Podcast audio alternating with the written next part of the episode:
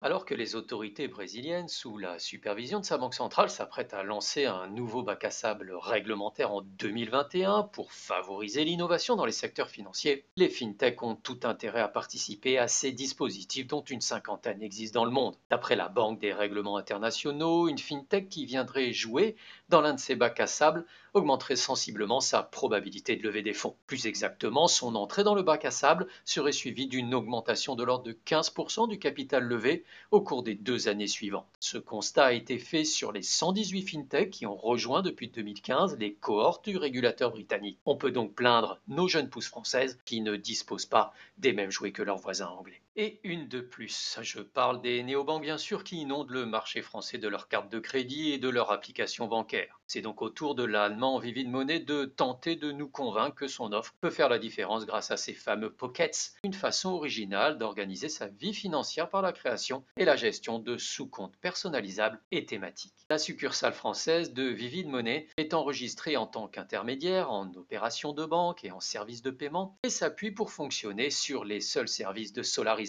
Le spécialiste allemand de la banque as a service. La question est donc, avez-vous confiance Solaris. De l'autre côté de la Manche, c'est Zopa, cet ancien spécialiste du financement participatif, transformé depuis en banque digitale, qui s'engage également dans cette idée qu'il faut revisiter les fonctionnalités des comptes associés aux cartes de crédit. Dans une étude qu'elle a commandée, la start-up britannique révèle que 17% de ses concitoyens ne pensent pas disposer d'outils pour gérer efficacement ce type de carte. Zopa lance donc le Safety Net qui permet à ses clients en un clic de verrouiller et d'isoler une partie de leur crédit disponible en de faire face à des dépenses imprévues. Mais que se passe-t-il dans la tête des entrepreneurs les plus en vue de la FinTech mondiale? C'est à se demander s'ils resteront des exemples à suivre pour les entrepreneurs de rupture de la prochaine décennie. Le dernier dérapage nous arrive tout droit d'une des néobanques les mieux valorisées au monde avec ses 10 milliards de dollars. Je parle de la fintech brésilienne Nubank, dont la cofondatrice déclarait récemment dans une interview télévisée que sa société n'allait certainement pas, et je cite, abaisser ses standards pour accroître la présence de personnes noires dans l'entreprise. Cette déclaration a fait l'effet d'une bombe, forçant la société à promouvoir la diversité. Le problème reste le mot